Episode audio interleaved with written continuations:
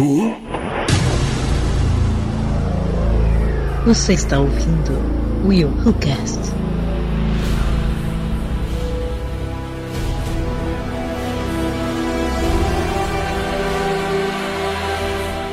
E aí galera, eu sou o William de Souza e seria Duna o Monster Hunter que deu certo? Olá, eu sou o Rodolfo Castrezana, também conhecido como Ned Rabugento, e a pergunta é: Star Wars copiou Duna ou Duna copiou Star Wars? Aqui é Carlos Volto e você confia nos seus líderes? Olha, olha aí. Muito bem, galera, estamos de volta com mais um WilhoCast. Dessa vez nós vamos falar sobre Duna, a adaptação de um livro clássico do Frank Herbert. Chegou aí nas telonas, trazida aí pelo nosso querido Denis Villeneuve, um grande cineasta. E para falar sobre esse filme, eu trouxe aqui meus queridos amigos Rodolfo Castrezano, né, de Rabugento, e o Carlos Volto, já que o Cleiton e a Aline não foram assistir né, dois hereges, não, não, curtiram muito a ideia do filme. Eu falei, então eu vou, eu vou chamar meus amigos e vou gravar com os nerds aqui, fãs de ficção científica. Vamos falar aqui sobre esse filme maravilhoso. Lembrando que vai ser um papo com spoilers, tá? Mas, primeiro. Muito bem, galera, e antes de nós continuarmos no Zoô, queria lembrar você não deixar de nos seguir nas redes sociais, no Instagram, Telegram, Twitter, Facebook, nós estamos lá, só procurar o Willcast ou Rolândia ou no ar com elas, tá? Tem nosso grupo do Telegram, você pode entrar lá e interagir conosco. E se você sentir no teu coração de querer apoiar esse projeto, apoiar esse podcast, você pode apoiar através do padrim.com.br, pelo PicPay, só procurar lá o Willcast ou Willhu, que você irá nos encontrar. Você pode nos apoiar com valores a partir de um real, um real, dois reais, cinco reais, quanto você quiser colaborar conosco. E eu já queria aqui também agradecer aos nossos apoiadores, nossos padrinhos, né, os nossos ouvintes que já apoiam esse podcast, que é a Kátia Barga, Yuri Brawley, Anderson da Rosa e William Floyd. E se você não quiser apoiar também com, com dinheiro, você pode ajudar a gente, sabe como? Compartilhando esse episódio, cara. É uma das formas mais incríveis de você ajudar esse podcast a crescer ainda mais, tá? Alcançar uma galera que a gente ainda não alcançou. Então depende só de você nos ajudar aí compartilhando, indicando para um amigo, para uma amiga. E sem mais delongas, simbora para esse papo aí sobre Duna.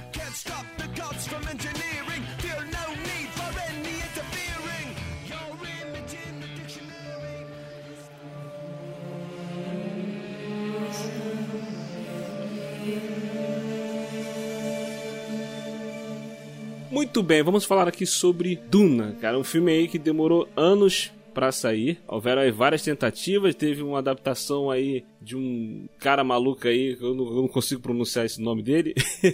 Depois teve o do... Alejandro Jodorowsky. É esse, esse mesmo. Mas esse não saiu do papel, depois veio a adaptação do David Lynch. Esse eu assisti quando era moleque, eu, lembro, eu, eu confesso que na época eu não gostei, não me pegou, nunca me interessei, eu nunca fui esse tão fã, nem, nem ele me causou interesse para ler o livro, né? Mas agora saiu a adaptação aí do Denis Villeneuve. Para quem não conhece, o filme Duna, ele trata ali, na trama do filme, ele acompanha a família Trades, né, que acaba de receber ordens do imperador para assumir o lucrativo governo ali do planeta deserto de Arax, ou Duna, né, como é, é chamado uma terra ali que é cheia de especiarias, muita areia e especiarias. Essas especiarias são usadas em toda a galáxia, né? E sem essas especiarias, os navegadores é, é, não há viagens espaciais, né? Os navegadores não conseguem fazer as viagens espaciais, além de outras coisas que as especiarias também servem para isso, né? Tem, então... tem, tem pra, pra, fazer viagem espacial tem que estar tá tudo cheirado. é, isso basicamente. aí. É basicamente isso aí. É, é, a droga que serve para tudo. Exatamente. É o produto que serve para tudo. Exatamente. Isso aí é o petróleo da, das galáxias, né? Por aí. e, no meio dessas ordens do imperador para essa família assumir, a casa Atreides ela passa né, ela tem a função de, de suprimir ali, ou apaz, apaziguar né, o povo nativo do, de Arax, né, os Fremen, e assim também como tentar manter a exploração comercial dessas especiarias. Né? Só que aí tem os mestres, né, a galera que estava antes lá, os Harkonnen, que, que são liderados ali pelo seu barão, que eles estão furiosos porque eles que comandavam lá a parada né? Mas eles também entendem que essa é uma estratégia um pouco política ali do um pouco, né? Entre aspas, do imperador, né, para poder botar as, a impedir a família Trade de crescer, porque ele é uma, ela é uma família que estava crescendo muito e estava ameaçando o imperador, não é isso? É, então, eles não estão furiosos, eles fazem parte do plano de botarem os Atreides ali.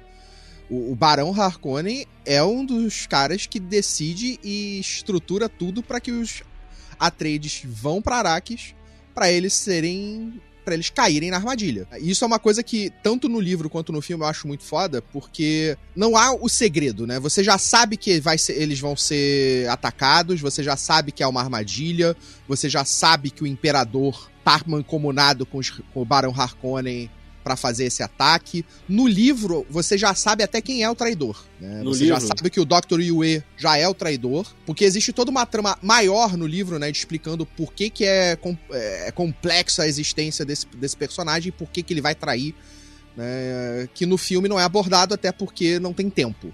né? Muita coisa fica fora do livro, do, do filme por causa disso. Isso que eu falar, assim, por, por exemplo, o, o, o filme ele adaptou, adaptou ali a, a metade do primeiro livro, né? É, um pouco menos da metade do primeiro livro até. Ah, Acho que foi mais ou menos até a página 260, 270, mais ou menos por aí, 200 e pouco. Não, não, eu, eu- 200 e pouco. eu- fico, eu fico feliz com alguém que lê o livro e sabe, porque o cara sabe até a página que foi o- a, a gravação do, do filme. ele, ele disse a página. Cara, então, eu, eu tenho uma, uma paixão muito grande por esse livro, porque é um livro que eu li quando eu tinha 14 anos e foi um livro que explodiu minha cabeça. Quando eu li ele pela primeira vez. Né, para coisas políticas, religiosas. É, então, então, então você vai me ajudar muito porque eu não li esse livro. É, vou- você, você vai tirar algumas dúvidas. Porque, assim, ah, eu imagino que muita coisa que funciona no livro não vai funcionar em filme. Porque é uma história política, mais política do que de ação. Por exemplo, eles Sim. fizeram uma cagada gigantesca com Fundação, a série de Fundação é, que tá na Apple TV. ah, eles, eles inventaram uma estrela da morte. Na, por quê? Porque eles não acreditavam que talvez a história de fundação, que também é política, fosse render uma boa série. Então eles começaram a enfiar coisas de ação que não tem no livro. É, Essa da Estrela da Morte também, eu- eu- quando chegou nesse episódio, eu falei assim: caraca, não é possível, tem. Eu falei assim: Não, tem não isso tem no no livro? livro. Não tem. E, e Star Wars copiou isso? Eu falei: ô, ô, Fundação tá. É, serviu de inspiração pra Star Wars, agora a série tá copiando Star Wars. Falei, caramba. Pois é, não, fi- ficou qualquer coisa. É. E, e a da- adaptação do. Como eu não li Duna, pelo visto, a adaptação do, do livro pro filme tá muito mais fiel. Só Sim, que. Bastante. Só que eu acredito que tem muita coisa que só funciona no livro. É, Eu tive a sensação assistindo Duna de um filme chato, de um filme arrastado, mas eu entendo que provavelmente o livro é assim, porque o livro é mais político, é mais, é, é mais como é, burocrático do que o, o filme poderia ser. Eu eu- esse, esse é o meu problema com Duna. É uma parada que isso tá pegando muita gente e variando muito as, as opiniões, né? Eu tenho uma galera que também não leu os livros, que gostou do filme e achou ele rápido. Tem outra galera que fala que o filme é lento. Então, é, a percepção que a galera tá tendo em relação ao filme tá realmente bem, bem variada. É, eu, sou do time que não achei lento. Eu achei ele bem dinâmico, eu achei que a, a Porque forma ele te como... joga muita informação. É muita informação o tempo inteiro na tela. E não, é, e não é expositivo. Tem a narraçãozinha ali no começo. Tem, um- tem um lance que eu gostei muito que é, é aquele, aquele bagulho que fica com o Paul Atreides, que ele fica ensinando pra ele, né, a cultura, é, a cultura de Arrakis. Isso tem no livro. povo lá Isso e tal. É uma livro. forma de explicar pra gente que tá assistindo o que, que ele vai encontrar lá, como é que vai ser as coisas, sem ser muito expositivo. Então, tipo assim, tem muita parada maneira no filme. O filme, ele meio que te dá o Paul como seu personagem foco principal dessa história. É. né? Você acom- a gente vai aprendendo sobre a história através dele. Mas no livro, mas no livro não é ele. Então, no livro é ele, mas tem mais coisa acontecendo. Permeia por mais personagens. É isso que eu ia perguntar, o que acontece? A sensação que eu tive com, com esse filme, por exemplo, eu gostei do filme, eu não achei ele lento, eu não achei ele muito parado e tal, achei até que ele teve uma dinâmica boa, eu, eu sabia que ele seria a metade do livro, né? Então eu falei assim, cara, é, vai dar uma enxada ali, eu pensei que ia ser algo na- igual o Hobbit, que tipo assim, caraca, é igual o, o, o- o personagem do Hobbit fala, né, que ah, co- ah, como é que é o personagem? Caraca, subiu Qual? o nome? Ele falou o quê? Bilbo, o Bilbo, caraca. Ah, Não, o, o, o Bilbo fala no, no, no Senhor dos Anéis que ele se sente como pouca manteiga espalhada num pedaço de pão grande, né? O, o, a trilogia do Hobbit eu, eu senti meio isso, né? Tipo assim, caraca, esticaram pra uma trilogia e não, não podia. Aí o cara, pô, pô, ele vai adaptar metade do livro num filme, caraca, será que vai funcionar e tal? E eu achei que Um funcionou. livro com 20 páginas, né? É, eu achei que funcionou bem, eu achei que funcionou bem. Só que a sensação que eu tive, por exemplo, no Senhor dos Anéis, vou usar, não comparando, tá? Mas a questão de narrativa, no Senhor dos Anéis, você não tem só acompanhando o Frodo, você tem acompanhando é, é, o, o arco do Gandalf, aí tem a hora que você pega o Legolas, o Gimli, vai, vai um pouquinho aqui, um pouquinho ali, e a narrativa meio que se, se divide ali. Aqui não, aqui é, é basicamente o Paul Atreides o tempo todo, né? No livro é assim também ou, ou no livro também é mais, é mais distribuído? Então, você tem momentos no filme que você ainda vai pro Barão Harkonnen, você ainda vai, você vai ali para alguns outros personagens, mas o foco principal Isso. é o Paul. A história do livro é a história da jornada dele, é a história da jornada do Paul. Porém, você tem a participação grande de outros personagens dentro dessa trama. Você tem muitas tramas paralelas dentro do livro. Uhum. Né? O grande problema de você fazer isso no filme, você não tem como botar essas tramas no filme. Porque aí você vai pegar um filme para contar metade. O ponto que a gente tá no livro, se fosse para botar tudo que tá no livro, era umas quatro horas. Olha aí. No mínimo. No mínimo. É, não tem como. Tá? Não tem Porque o, o livro tem um problema também. É um livro que é difícil. Nem todo mundo consegue ler esse livro. Porque ele não é um livro fácil, que ele te abre a história já te jogando dentro desse universo e sem te dar explicação. Você vai descobrindo as coisas à medida que você vai lendo. E se você for uma pessoa impaciente, você tem que seguir um glossário que vem no livro com os termos que ele tá te dando. É, que beleza, tem até glossário. Tem glossário. Gosto tem disso. glossário. tipo, eu li, por exemplo, eu, cara, eu li esse livro com 14 anos. Eu li ele, tipo, eu ia lá, via um termo, tá, que porra é essa? Eu ia no glossário. O que quer dizer? Voltava.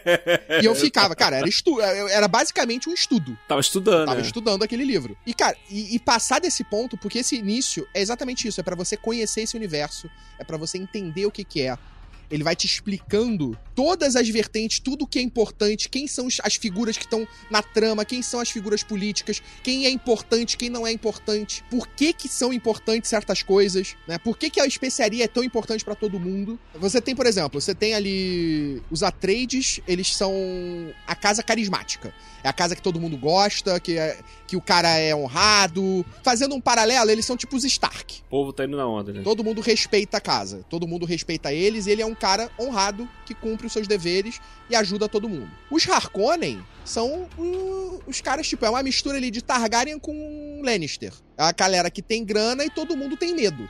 E o imperador, ele tem que lidar com isso. Só que ele vê o poder, o poder popular do, dos Atreides crescendo o Duque Leto tá crescendo popularmente entre as outras casas menores. Então é tipo, é uma, uma organização feudal. E aí é que vai começar toda essa trama, né? Ele vai decidir, junto é. com o Barão, vamos. Cara, ele tá crescendo demais, eu quero acabar com essa porra. Não quero que ele se meta. Não, não, correr, não quero correr o risco de perder poder. E no meio disso tudo a gente tem o, o Paul, que ele tá lidando ali com, esse, com esse, aqueles sonhos, aquelas premonições que ele tem, aprendendo a usar o superpoder dele de persuasão ali, né? O, a força, basicamente, né? E aquela coisa de ser o escolhido ou não. Ainda tem, ainda tem essa parada das questões religiosas também, que a trama vai abordar isso, né? Tem é, briga política, lance de ser o escolhido, coisa religiosa, tem o lance também da especiaria, da terra, do, do planeta lá, né? O povo daquele planeta. Por exemplo, o povo ser o escolhido é uma coisa construída, né? Porque para as Bene Gesserits, que são aquelas bruxas, as mulheres que controlam, estão as conselheiras e estão ali por trás, tipo a Jéssica, tipo aquela madre que uhum. vai no uhum. início, a Gaia's Hunt, é, é uma galera, elas estão há milênios fazendo manipulação genética para criar uma pessoa que seria tipo esse Kwisatz Haderach que eles falam no filme, que é o escolhido. É, o é a pessoa, é, o, é o, homem que consegue ir além do que elas conseguem. Só que elas querem fazer isso no tempo delas e sobre o controle delas. Mas é uma, uma pergunta: é, são mulheres. São mulheres. O, o, o Paul é o primeiro homem ou não? Então, o Paul, elas estão fazendo essa coisa da, da, manipulação, da manipulação genética e o que elas querem criar é exatamente um homem que tenha a capacidade igual a delas. Porque aí ele vai conseguir ver um outro lado que elas não conseguem. Tá, e, e a parada era, para elas, elas já estavam, tipo, no final dessa manipulação. Era praticamente, é, elas calculavam mais uma geração. Só que aí o que que acontece? Aí você tem a Jéssica, que é uma personagem importante nesse ponto, porque ela vai contra a, as Bene Gesserit, e em vez de dar uma filha pro, impera, pro Luke, pro Duque Leto, ela dá um filho. Uhum. Exato. E elas têm o poder para isso. Ela né? questiona isso. Elas é. têm o poder de manipulação genética do próprio corpo, de alterar a fisi fisiologia. Então elas controlam isso. Assim como elas controlam a voz, isso tudo são poderes de evolução humana. Que é o que Duna meio que prega. No livro isso é muito mais detalhado. Nem tanto no primeiro livro, até você vai tendo mais coisas nos livros subsequentes. Mas você tem ali que o ser humano, ele evoluiu a um ponto em que ele se torna capaz de manipulações mentais, de cálculos mentais. Você não tem mais computadores por causa de uma guerra que aconteceu no passado e baniu toda a existência de computadores inteligentes. Aí você tem até no filme um personagem que é o Tufi Hawat, que é aquele cara mais gordinho, todo branco, que tá chega no, no deserto, quando ele tá, já tá no deserto quando eles chegam. Eu sei, sei qual é, sei quem é esse cara. Ele tem um momento do filme que ele tá ao lado do Duque Leto quando chega a comitiva do imperador. E aí ele faz uma. O, o Duque Leto faz uma pergunta para ele, tipo ah, qual é o. Quanto é que eles devem estar tá gastando para fazer essa viagem com tudo isso? Aí ele dá uma revirada de olho blá, blá, e te dá um número. Ele é um Mentat, que é um computador vivo. Isso. Né? O filme não explica isso. E eu entendo o porquê que ele não explica isso. Porque você, tá, você teria que ser muito didático dentro do filme, que é, por exemplo, o que o Lynch fez. É, é, é ia ter que ter diálogos positivos demais. Exato. Nossa, tipo assim, os personagens falando coisas que eles já sabem que eles não precisariam estar falando. Isso é uma parada realmente irritante. É, eu coloco o exemplo do, daquela cena do, do do, do Interstellar, que os dois é. cientistas começam a falar sobre buraco negro, sendo que são dois cientistas que já sabem disso. Né? E aí tá um é, explicando exatamente. pro outro uma coisa que os dois já sabem. Isso é Nolan, isso é Nolan. É, tipo, basicamente eles estão explicando pra gente, não pro, um pro outro. Exato, exa exatamente. É bem, é, é, esse é o tipo de diálogo que, que me incomoda demais. É, e Duna tem, o Duna tem um momentozinho ou outro que tem uma cena dessa, mas é, é passa bem. Basicamente, ele é, faz isso para pessoas que não sabem realmente sobre aquilo. Tipo, em Araques, é, a mulher explicando sobre os trajes pros pra galera nova, que acabou de chegar. Exato. É tipo o o Gurney Halleck falando pro Paul explicando sobre política. É ele aprendendo sobre a vida dos Fremen. Então ele tenta colocar dentro da, do filme de uma maneira que seja não expositiva, né? Que faça parte da história. Então acaba também que pedaços de informação são quebradas. Né? Você às vezes recebe uma informação no começo que você só vai ter a conclusão para entender o que, que ela é no meio ou final do filme. Ou tem algumas coisas até vai ficar pra continuação, né? Muita Porque, coisa. assim, é, uma coisa que, que, que, esse filme faz, até que eu até brinquei lá no início, na, na minha entrada, que eu falei assim: ah, seria Duna ou Monster Hunter que deu certo, né? Porque eu vi até um comentário no Twitter, o cara falando. Eu, eu não vi Monster Hunter. Então, o cara fez um comentário no Twitter que foi esse cara, realmente faz sentido. São, são dois filmes que eles são baseados no, em obras famosas, né? Os dois, eles, eles mais apresentam o universo ali do que os personagens em si, né? Eles focam mais em te apresentar o universo, aquele mundo, como é que funciona aquela parada toda, e não, não se aprofundam tanto nos personagens, e eles ficam ali dando o, um pouquinho de pitacos de coisas que ainda vão vir em outros filmes. Só que um é uma super produção, Denis Villeneuve, e o outro é uma porcaria dirigida pelo cara lá, o marido da Mila Jovovich. Então, pô, a diferença tá, tá nesse ponto assim, né? Então, só que, tipo assim, aqui eu, eu acho que Duna faz bem em apresentar o universo. Ele, ele, apresenta bem a parada, pô, eu, eu fiquei fascinado por, por, por esse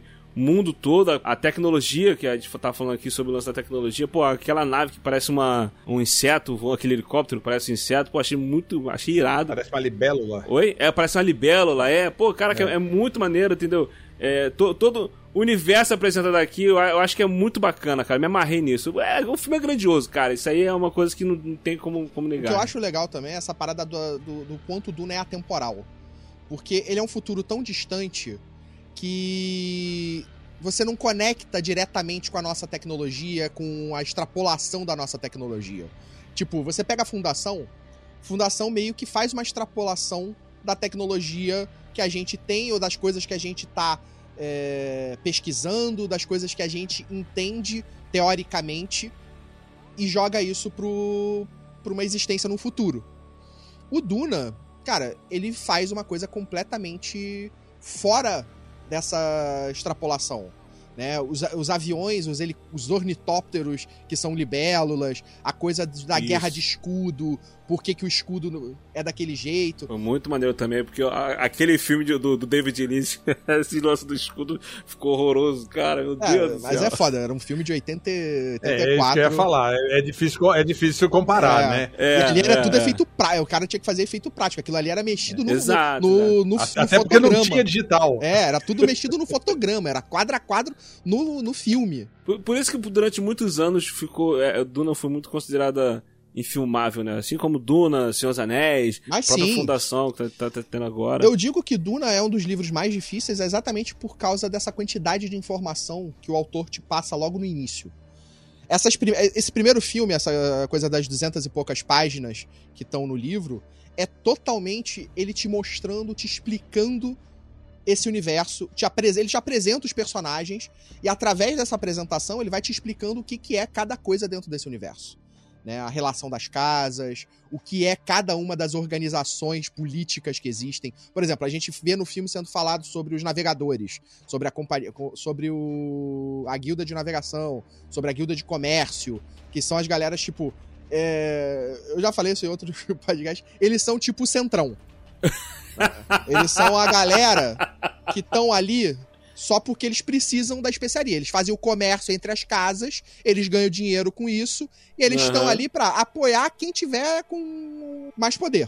Quem tem o poder é quem eles apoiam. Exatamente. Então, no momento, eles estavam apoiando o imperador. Então, é, a parada é essa: eles estão ali, mas eles dependem da especiaria, então eles dependem de quem controla ela. É, tem até uma frase que é famosa na história de Duna, dentro do livro, que também não tá no, no, no filme, que eu achei interessante, que é, é quem controla a especiaria controla o universo. E é basicamente isso mesmo. A especiaria é o produto naquele momento mais importante para o universo.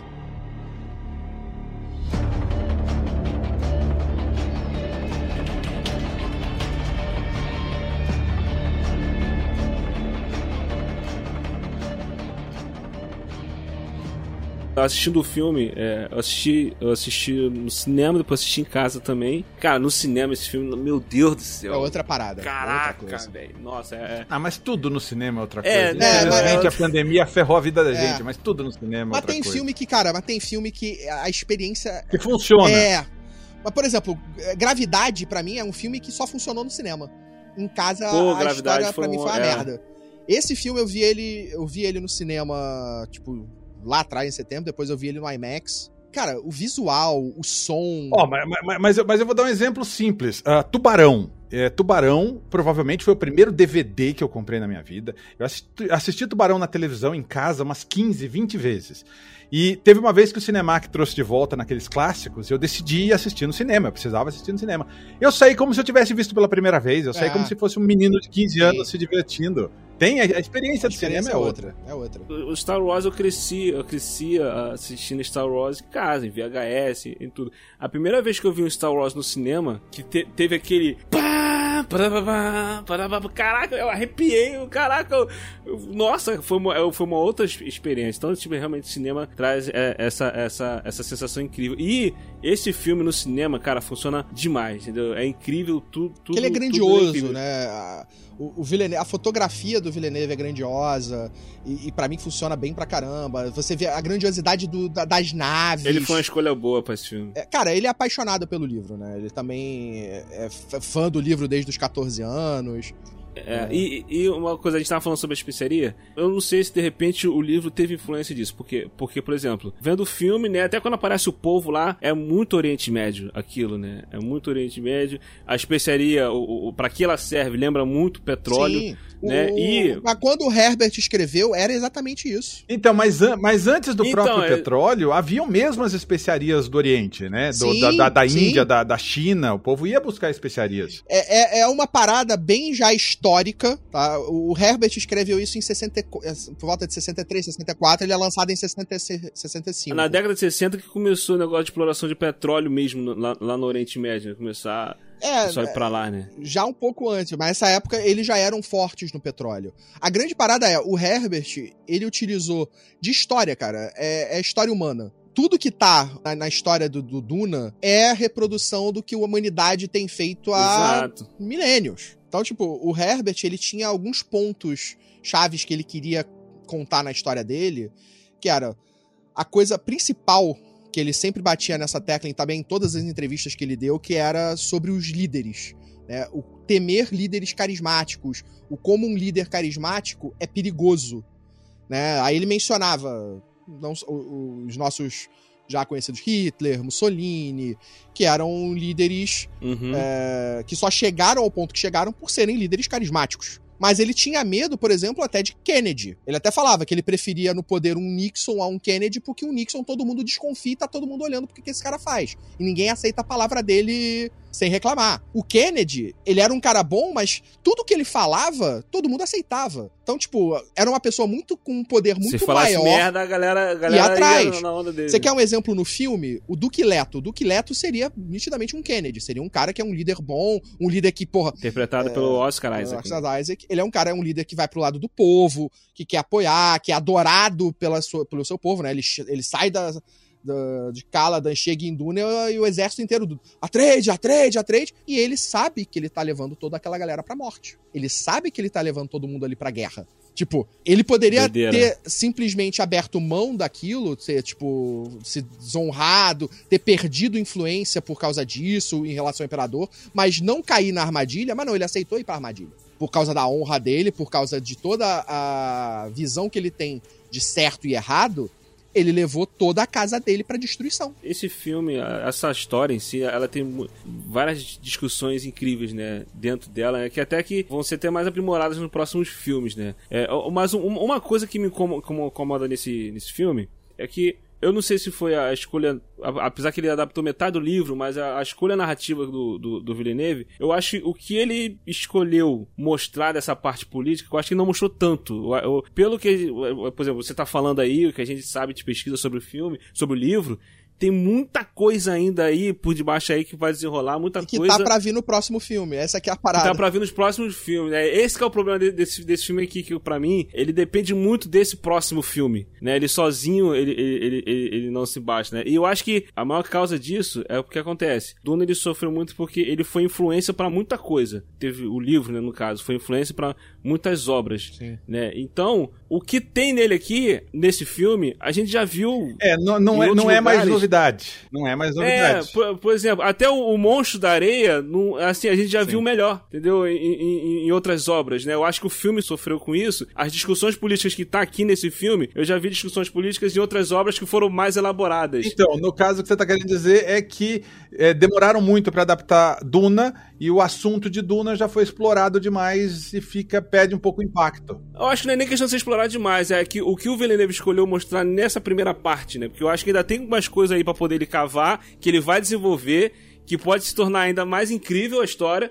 Mas ainda aqui nessa. Tanto que quando, ainda quando eu não tinha confirmado se, se ia ter continuação ou não, eu falei, caraca, gente tem que confirmar, tem que ter essa continuação. Se ficar esse filme sozinho, ele não vai se bastar, não, cara. Ele precisa da continuação. Mas aí é que entra a grande merda do que rolou, né? Porque Villeneuve tava vindo aí de um Blade Runner 2049 que não deu dinheiro, foi um fracasso de bilheteria. A Warner topou bancar a Duna, mas falou: ou o filme é um sucesso, ou a gente não faz mais. É, é, é- é que a gente também tem o problema Nolan, né? O Nolan saiu da Warner. A Warner precisa de um novo Nolan. Transformar o Villeneuve no novo Nolan é um caminho pra Warner. E, cara, e a parada era, o filme tinha que funcionar. Então, o Villeneuve teve que fazer um filme que é, é a paixão dele. Ele tinha que reduzir o filme pro tempo que a Warner queria, que era essas duas horas e meia. né? Então ele Essa Warner também.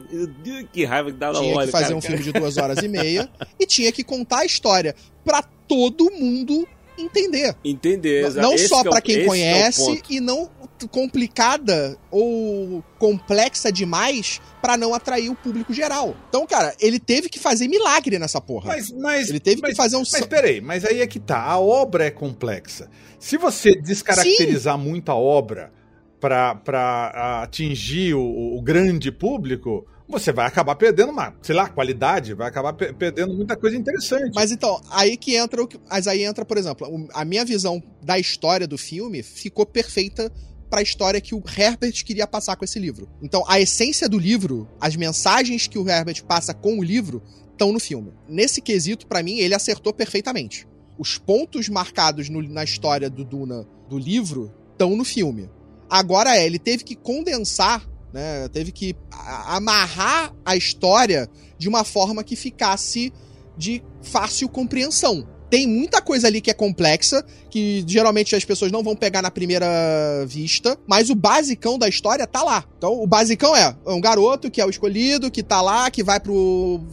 A casa dele vai pra aquela para aquele planetinha, porque o outro tá querendo fuder com ele, e eles vão lá, vão lutar e vai ser tudo destruído. Esse é o básico. Peraí, mas então, mas esse básico que você tá falando é, é o que o William tava falando.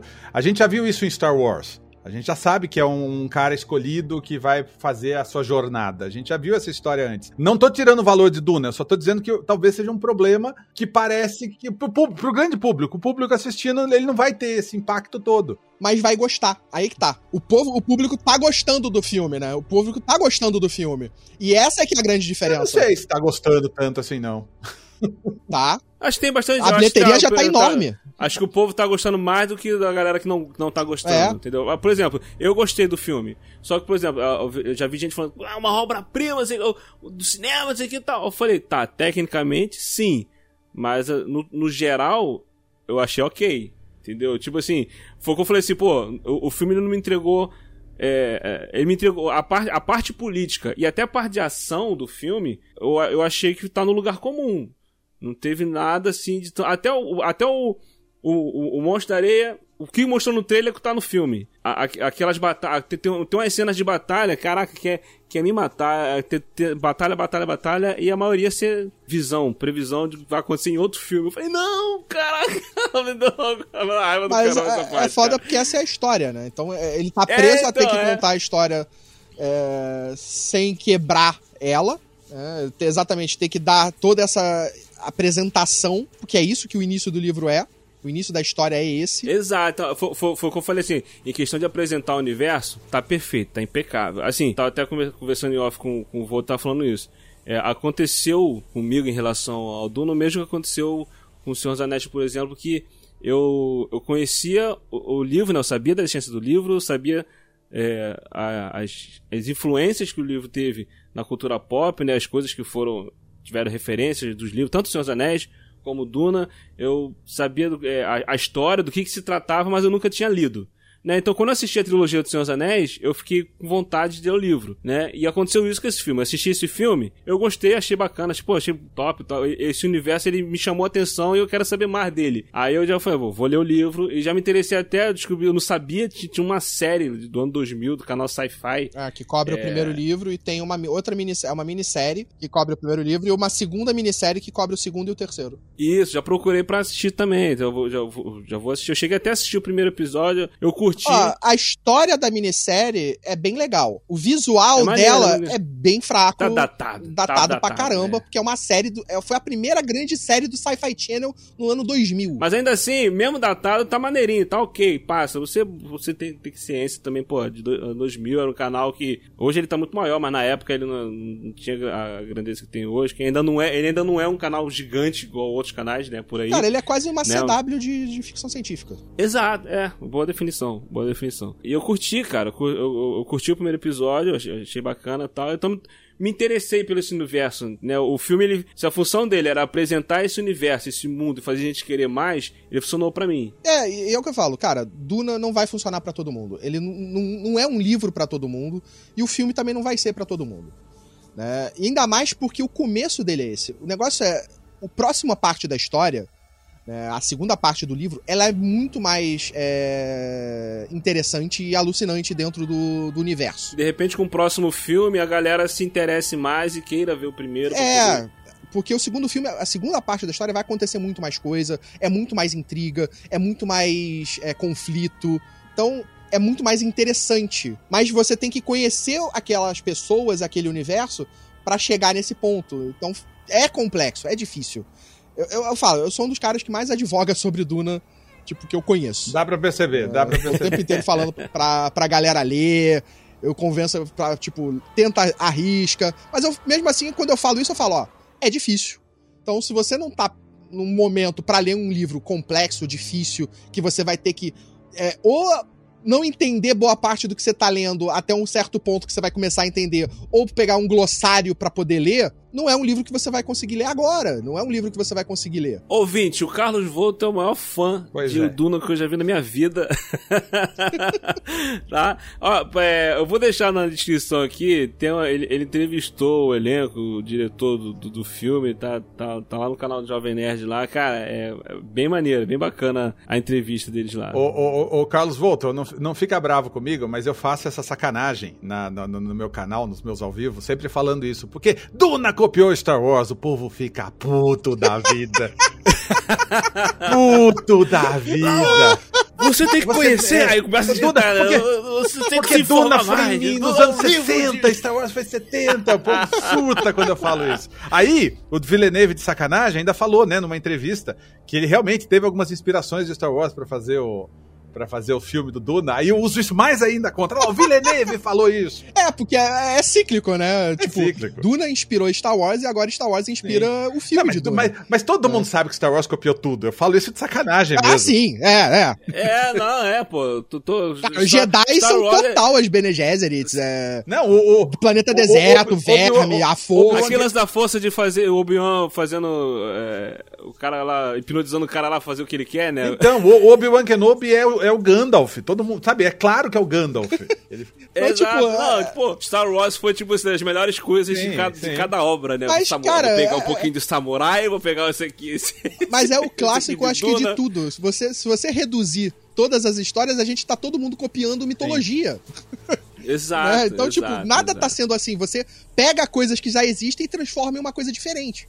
Mas você pega coisas que já existem. Exato. exato. É, cara, não adianta, uma coisa vai influenciando a outra, né? Os primeiros lá começaram a escrever lá atrás, que foram a, a base de tudo, que aí é, é totalmente diferente. Por exemplo, em Star Wars tem aquele planeta lá que é o planeta inteiro é, é cidade, né? É, é, é, É Coruscant. são prédios. mas- Isso, é. é- Ah, e Fundação tem um planeta lá também. É, que tem. Toda é cidade. toda cidade, é. é. Cara, é, é- é tudo, tudo vai nessa, nesse caminho, né? De você pegar influências, você ser influenciado. O Herbert, ele é influenciado por história, é influenciado por mitologia, né? E ele é influenciado por história política.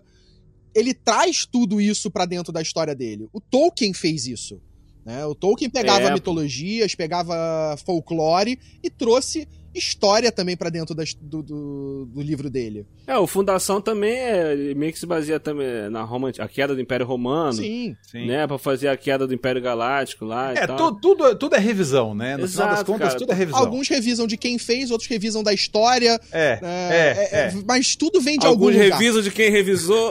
É. Nada se cria. Estamos falando aqui que nada nesse mundo se cria. Existe um texto, que eu não, não lembro agora quem, de quem escreveu, um texto já antigo, que é falando que toda, é é, existem sete histórias na história na, para serem contadas. E aí todas as outras histórias que existem, todas as histórias que existem, são variações dessas sete histórias. Né? Então, tipo, cara, tudo, tudo que existe já foi escrito por alguém em algum lugar. É. você vai poder pegar essa influência e repaginar. Mas se você crescer, tá crescendo agora e só tá vendo coisas atuais, você depois vai ver coisa antiga, você vai, peraí, mas eu já vi isso. Né? é. Você É, vai rever coisas que você tá vendo agora, só que no passado. exatamente. Pô, tem muito disso. É aquilo. Tem muito O disso. Duna, pra mim, foi exatamente isso. Ele foi uma das primeiras coisas que eu li criança, tipo, eu tinha é, 14 anos, né? Que abriu a minha mente pra muita coisa. Pra querer entender sobre política, pra querer entender sobre religião. É, depois de ler Duna, eu, eu fui questionar muito mais religião. Né? Eu fui estudar, tipo, livros religiosos. Aham. É, hoje eu não tenho nenhuma. Mas, mas eu, eu não digo que eu não sou ateu, mas eu não tenho. Mas eu não, não é leigo no assunto. É. Um pouquinho já, tu, tu entende eu, ali da eu parada. não sigo nenhuma Entendeu? religião. O máximo que eu sigo é uma filosofia de vida através do budismo. Mas também algumas coisas ali do budismo eu sigo como filosofia de vida. Mas eu só me interessei por isso por causa de Duna. Então eu acho que, tipo, existem histórias que vão te levar a lugares novos e nem todas as histórias são pra todo mundo. Tipo, Duna me levou pra esse caminho. Não necessariamente ele vai levar uma outra pessoa que lê agora.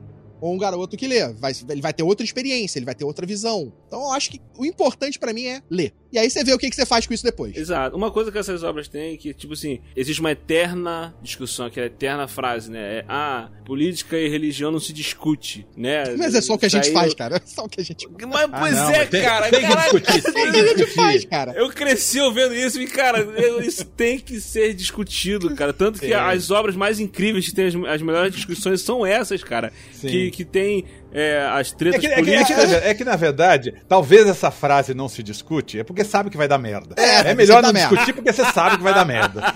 Eu fico puto só com aquela galera hoje em dia que fala. Tá, tão botando política no meu quadrinho, tão botando política no meu filme, tão É, botando é, é, política no meu ontem. entretenimento. Eu falei, caralho. Tipo, Sempre é. teve, mané, o seu mané, sempre tem. Mil no- sempre 1968, X-Men, que é coisa Porra, mais. Pô, pô. Total política. Pô, total, já questionando racismo, já tá dando tapa na Pois cara é. do, de Cara, governo. é, pô. E aí, ah, botando política nos X-Men. Cara, Pô, cara, é. é uma parada que não dá pra O entender. V de Vingança também, os caras vêem o filme agora, acham que o negócio é de agora, por lá, de- já década de 70, 80 lá. É, que, se, pô, se você for pegar o original, é lá 1600, quando o cara tentou explodir É. o parlamento. Pois é. Pois é. Então, então, não adianta, cara. As melhores histórias, as histórias mais incríveis são essas que tem essas, essas discussões políticas. E eu gosto muito quando mistura a religião e, e- e tem essa questão do tipo de como a religião pode influenciar na política. Né? Tanto positivamente como negativamente, principalmente negativamente, que aí que a merda é federal. Eu sou uma pessoa religiosa, eu sou cristão, a galera que acompanha aqui sabe, mas eu tenho totalmente ciência disso, cara. Do perigo que é de um líder religioso influenciando na vida das pessoas quando ele tá mal intencionado. Então, tipo assim, é incrível quando as obras abordam essas paradas. É, não precisa nem ser um líder religioso, cara. Qualquer líder, qualquer qualquer líder, qualquer pessoa com É, poder qualquer ser humano mal Exato. Né? Quanto maior o poder daquela pessoa que já está mal intencionada, maior mal ela vai causar. né? Tipo, se você é Exatamente. pequenininho e- é mal, você vai causar um mal menor. Mas vai estar causando mal. Quanto mais poder você tiver, vai ser pior. Até, por- até porque quem quer realmente fazer alguma coisa não se mete na política, né? Sabe quem. É, Tá por a trás. pessoa que realmente quer fazer. É, tá por trás, tá fazendo, não tá na, na frente. É.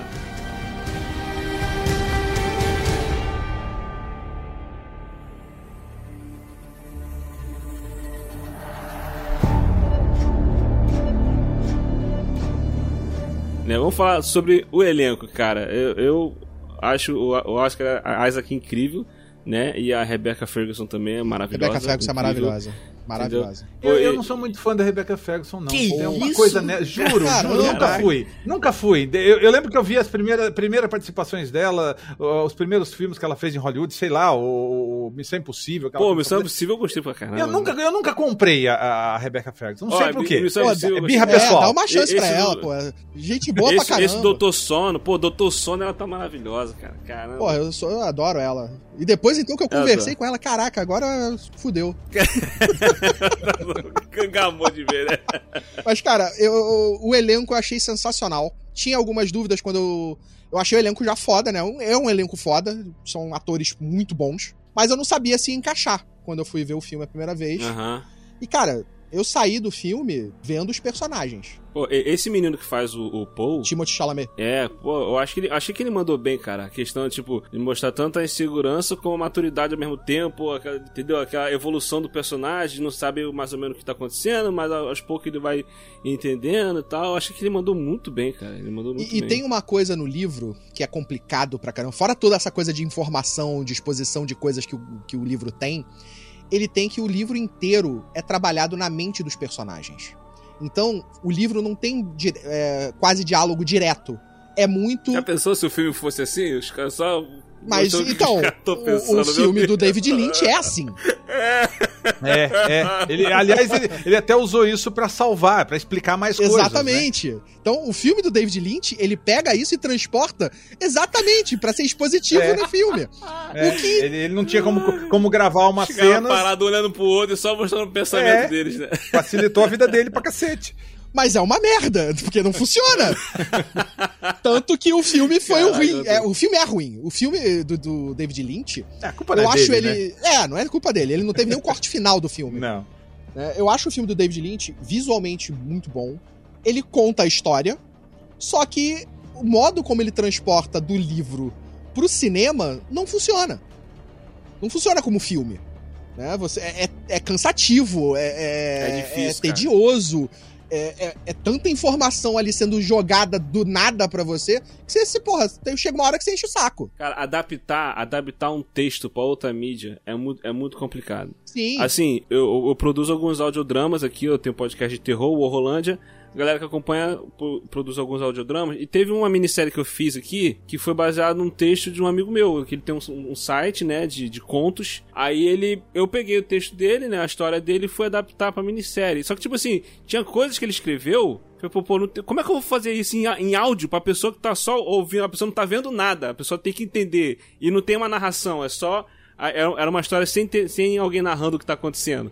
Mas eu tomei uma surra, cara, pra poder tentar adaptar aquilo. Eu falei, meu Deus, é muito difícil. Aí eu fiquei, mas imagina como é que é pros caras pegar um livro e transformar num filme, cara. Meu Deus Por do isso que eu falo que o que o Villeneuve conseguiu fazer com esse filme foi, foi um milagre. Foi, Porque foi, foi. essa coisa da, da- do pensamento, pra mim, ele conseguiu muito bem transportar pra atuação dos personagens. Pra atuação que os atores tiveram. Tipo, é, nos olhares, na, nos jeitos que os atores estão interpretando, muita coisa que é diálogo mental na história tá transpassando ali, de sentimento, de, de medo, de todas as relações que eles estão tendo, ficou na atuação. Né? Tem a coisa expositiva em alguns momentos, que eles falam, às vezes, as falas que estão só na cabeça dele.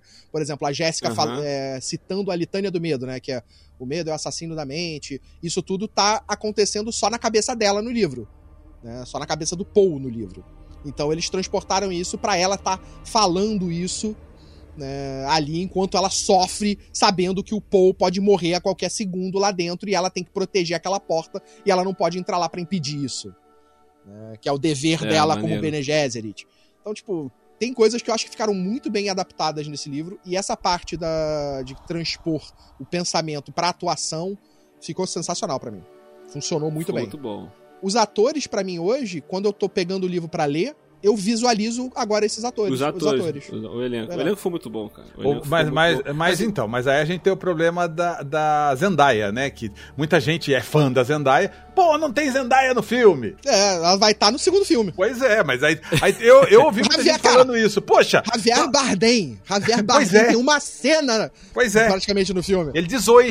E, porra, mas é aquilo, eles são é, personagens muito principais nessa segunda parte da história. O Josh Brolin, cara, do nada ele some no filme. É, Vai eu não tá posso dar batalha, ele aquilo. corre pra bater. Eu sei Não, o que, ele- que ele- aconteceu com todos eles, mas eu não vou dar spoiler, mas eu sei o que acontece com todos eles.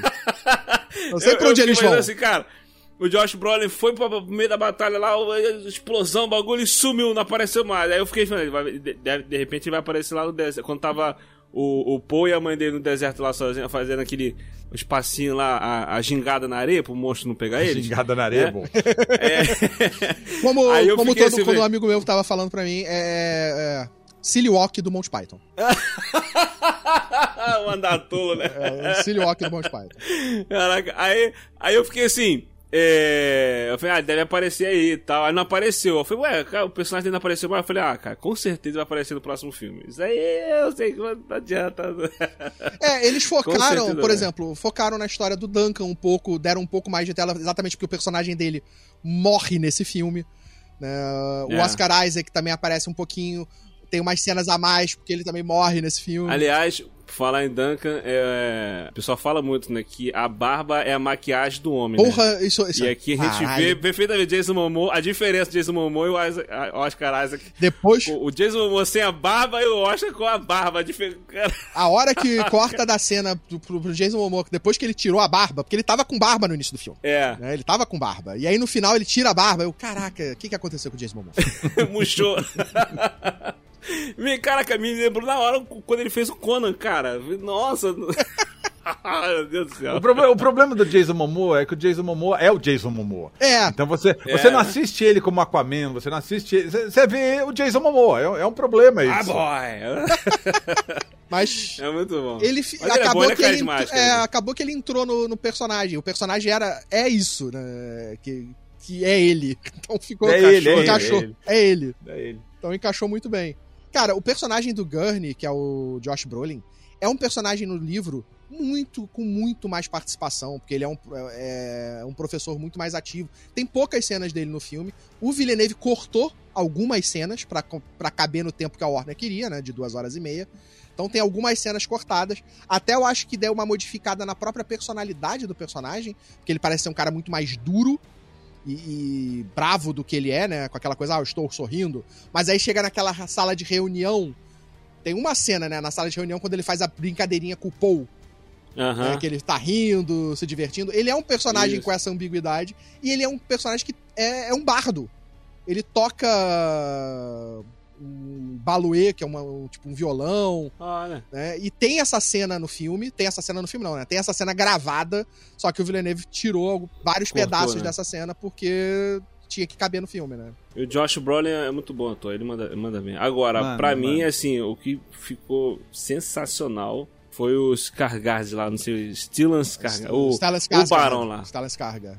Caraca, esse cara. Eu, eu já gosto desse cara. Esse cara é muito bom, né? Tudo que ele faz, é- até quando o filme não é lá essas coisas, ele, ele, ele sobressai, né? Nas obras que ele faz. E ele, pô, ele, ele ficou. Ai, ficou grotesco, mano. Ficou. Ah, ficou. Mas- mas- eu quero distância desse Mas, cara. mas, mano. mas o barão lá do, do Duna do, do David Lynch é, é mais nojentão, com aquelas bolhas na cara, né? É, só que Mas esse é mais. Esse, é, esse eu acho que dá mais medo. Sim, sim, o jeito estranho dele de levantar. O É, outro é mais nojento. O né? outro é nojento. É, e o outro é um muito ser colorido. humano com bolhas. É.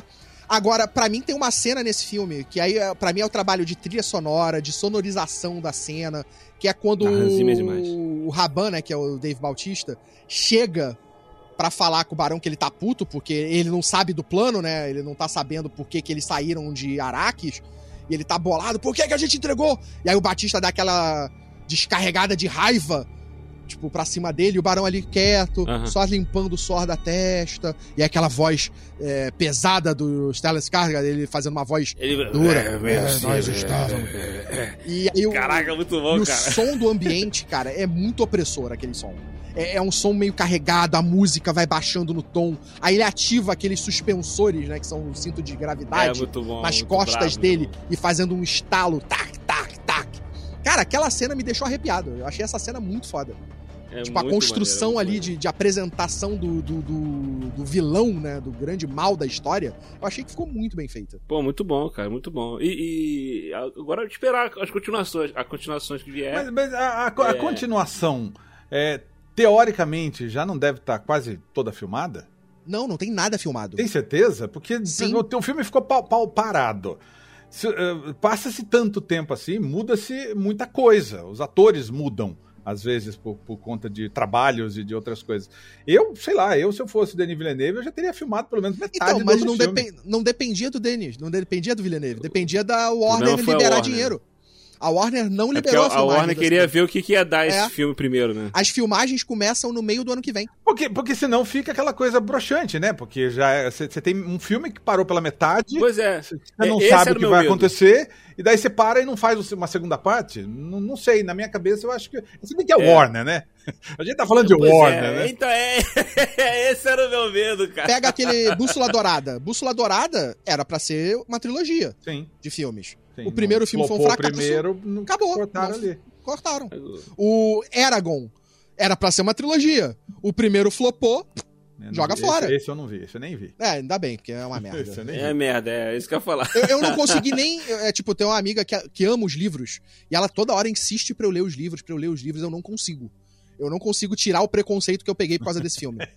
O filme, Esse né, filme, é ele ficou. ruim, ele entrou tanto na minha cabeça de tão ruim que ele é, que eu não consigo chegar perto de nada relacionado a Eragon. Com a distância. tipo, é muito bizarro. Mas então, o Villeneuve teve, tava com esse. é- Essa que é a grande parada desse filme. O Villeneuve tava com um pepino gigantesco na mão. Porque ele tinha que fazer um filme de Duna, contando só metade da história. Fazendo com que essa metade da história, que é a primeira parte, que é a mais complexa, que é a mais informativa, que ele tem que contar a parte mais difícil do livro, fosse um sucesso de bilheteria. Você, sabe o orçamento desse filme? Foi 160 milhões. Tá, então ele tá com 300, tem, deu o dobro. É, não é exatamente um lucro, né? Mas então, tá com 300 agora só de bilheteria, É. mas a Warner tá compu- ela computou a quantidade de assinaturas também pro HBO Max. Do HBO Max. É, agora isso tá influenciando É, também, é, né? diferença. E também tem a questão da estreou junto lá nos Estados Unidos, né? No mesmo tempo que vai pro cinema, foi pro HBO Max. E eles devem ter levado em consideração também o lance da pandemia, que a, a, a- frequência do público do cinema não tá Não. É, ela foi, a- igual antes, foi uma né? das maiores bilheterias da pandemia. Então, então isso aí influenciou bastante. Né? Deve ter pensado assim, pô, quando tiver tudo normalizado, a galera tiver com força no cinema, deve dar mais, ainda mais a continuação. E- tal, e aí eu tô já Mas pensando o meu aqui, medo ó. era esse, cara. Quando eu, te- quando, eu vi, quando eu terminei de ver o filme, eu falei assim, caraca, teve esse final que não é um final, que o filme, termina aberto, né, e tal. É, Eu, eu não tenho problema nenhum com isso, né, com o filme terminado, porque tem vários filmes aí, Senhor dos Anéis e tal. Ah, cara, o próprio Senhor dos É. Anéis, o primeiro filme, Kill o Bill. Fellowship, Mas, ele mas, recebeu crítica pra caramba na época. mas a gente não um sabia fim. que ia fazer 2, 3, 4, 5 O Senhor dos Anéis. Foi tudo gravado sem Sim. parar. Então, o, o. Duna. Mas mesmo assim a o- galera os- criticava. O Sim, Duna mas, Mas o Não Duna foi. não, teve um, um, um aviso. É, A gente sabe porque a gente vive disso, a gente tem essa Sim, informação. Mas Sim, eu sim. acho que o grande público não teve esse aviso. Aí você vai lá e Tanto- Duna e para na metade. é- Tanto que a, a parte do título, o subtítulo parte 1, foi inserido no cinema, porque no título Porque original precisa. do filme não tem. Exatamente, é, é obrigatório ter essa Precisa, parada. Porque ele tem que precisa. dizer pro público que é a parte 1 da história. Pois é, o- o- o- eu, eu lembro do Senhor dos Anéis, na época que saiu Sociedade do Anel, o- um, um- meu tio falando que foi ver o filme, que não sei o que e tal. Aí quando partiu, ah, vamos lá pegar os, os hobbits, os pequeninos, o, o Frodo e o Sam, vamos lá, vamos pra destruir o anel. Aí meu, meu tio falou, pô, agora o bicho vai pegar, o bicho vai pegar. Aí acabou o filme, ele, ué, ele não sabia. É, porque o Senhor dos Anéis também era uma parada que pro grande público não também sabia. Porque o filme, também, o filme ainda tinha essa parada. A gente, tipo, quem que seguia cinema, sabia. Quem gostava de Senhor dos Anéis, sabia. Mas o público geral não sabia que ia ser ver aquele filme e depois ia ter que esperar pra ver a continuação da história, né? No mínimo ia ser uma história de começo, meio e fim, e aí tem a continuação. Exato, Tipo um, exato. A galera, tipo um Star Wars, né? sabia, Que você ia ter um. O filme não ia quebrar no meio da história. O, o filme conclui a narrativa ali principal e aí fica aberto pra continuação. Exato, mas né? como ele não conclui, teve ainda Exato. essas reclamações na época do Senhor dos Anéis, né? Do Sociedade do Anel. Mas foi um sucesso Pois é, monstruoso. aí com- esse filme eu fiquei, eu fiquei assim, cara, esse, esse filme, o Duna, ele precisa muito da continuação, assim, ele é Não, bom. ele, mas sem a ele vai funcionar ele não é um mais filme. quando- É, é simplesmente É, isso. se a continuação vai ficar tipo assim, vai ficar uma merda, pô, pô, cara, cara, Mas- não pode parar aqui. Aí- eu já tava, tipo assim, cara, a Warner tem que confirmar, cara, pô, só que é a dona Warner, a gente sabe como é Pois que ela é, é. como é que ela funciona. Cara, Quando a pior- confirmou, eu falei, uh! Executivo em Hollywood já é uma raça ruim. Executivo de Hollywood da Warner, eu acho que é tipo o pior tipo de ser humano que existe na Terra. Porque, caralho, é, é bizarro o que, que esses caras. Não sei o que, que passa na cabeça deles. Porque eles têm, a- ele- eles têm um toque de dar merda, de fazer merda, que é, que é impressionante. Eles, me- no que eles metem a mão, dá merda. O, o Cleiton aqui que grava aqui com o Cash aqui, ele vive falando que produtor de Hollywood é, é tudo do capiroto. Por- Porque a, a lógica do produtor é que ele quer que a parada dê dinheiro. Tá? Ele tá botando dinheiro, ele quer que a parada dê dinheiro. É é essa a lógica do produtor, tem que dar dinheiro. Só que o que eles fazem dentro da Warner é fazer com que dê menos dinheiro. Sempre quando eles metem a mão, a parada de- perde dinheiro. É, é impressionante. A, a- a gente deve ter alguma. A, a gente deve ter alguma coisa que a gente não vê na Warner. Deve ter, deve ter alguma coisa que a gente não sabe, que a gente não vê, que a gente analisa, que é para os caras agirem dessa maneira e continuarem lá e continuarem agindo dessa maneira durante décadas, que a gente vê as merdas. Alguma coisa a gente não vê. Que a gente não sabe, que deve, deve render, deve lucrar, deve gerar um dinheiro para eles. Então, lucra, porque esses executivos, por, é o exemplo do Liga da Justiça foi. O Liga da Justiça teve lá, o Zack Snyder saiu, entrou o Joss Whedon, e aí, pô, vamos dar mais tempo pra fazer o filme?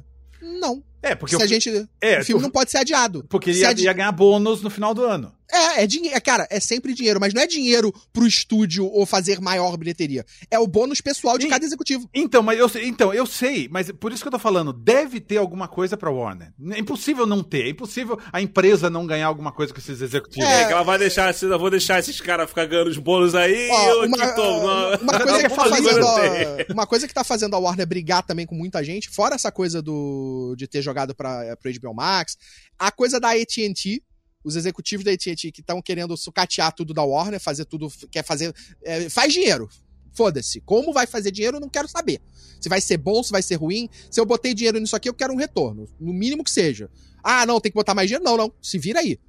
Então tá meio que a, a galera da parte artística da Warner, da parte criativa, tá meio que tendo problemas com a galera da AT&T em várias coisas.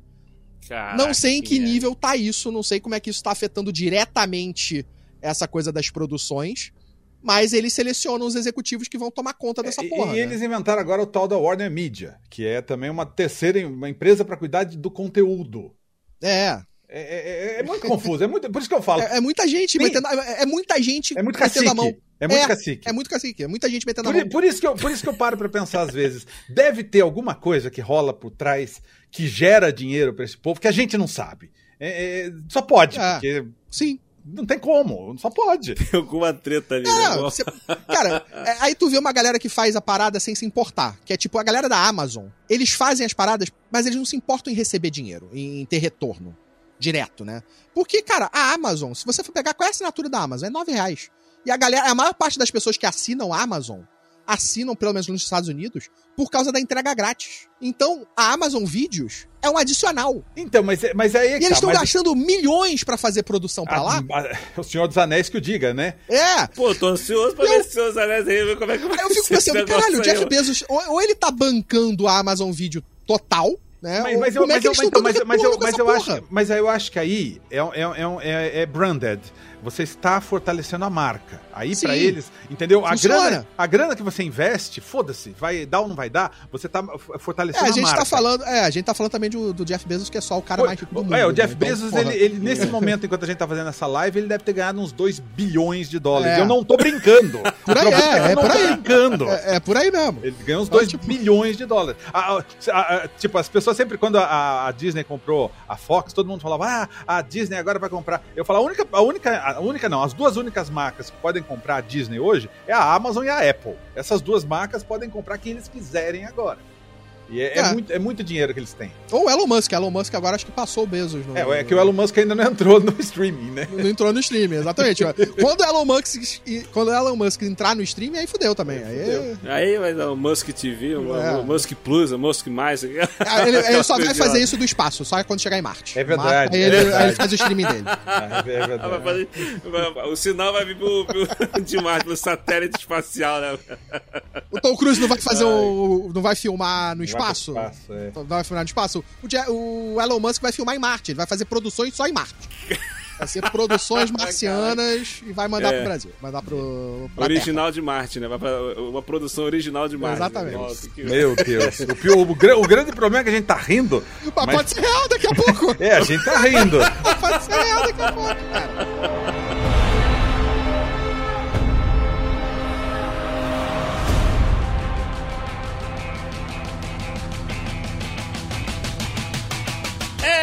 Isso aí, galera. Esse foi o nosso papo aqui sobre Duna. Se você gostou, deixe seu comentário. Se não gostou, deixe seu comentário também. Participe conosco. E queria agradecer aqui mais uma vez a presença do meu querido amigo Nerd Rabugento, Rodolfo Castrizano. Fazer, fala aí, meu querido. Faça seu jabá. Onde é que a galera pode te encontrar?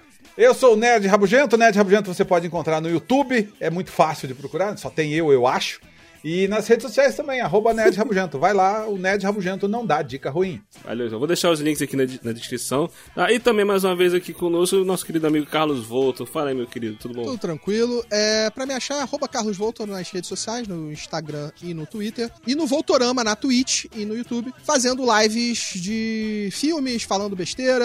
E vou começar aí uns projetos novos. Então só acompanha lá nas redes sociais pra gente estar sempre atualizado. Isso aí, eu vou deixar também os links aqui na descrição. Vou deixar o link também da entrevista lá do Volta com o elenco de Duna, com o diretor lá. que, Gente, é muito maneiro, vale conferir. E foi, foi sinistro de fazer, foi sinistro de fazer. Que era fuso horário Pô, de Veneza. imagina. Tava acordando 4 horas da manhã pra fazer a entrevista. Que legal. Caraca! Galera, valeuzão, brigadão vocês dois aí por ter participado, tá bom? Valeu, eu que agradeço. Valeu. Valeu, pelo convite tchau, novo. Fala aí, meu querido, faça seu jabá, onde é que a galera pode te encontrar? As pessoas sabem onde pode me encontrar. Nerd Rabugento é no YouTube. Isso também você vai encontrar Nerd Rabugento. Fa- fa- faz, fala de novo aí, porque eu sem querer te, Fala, você tossiu. eu, eu te mutei. Eu fui me mutar aqui pra Ah, tossir entendi. eu mutei você. Então vamos de novo, vamos de novo, vamos de novo. É um cabeçudo. interfering. Your image in the dictionary. This life is more than ordinary.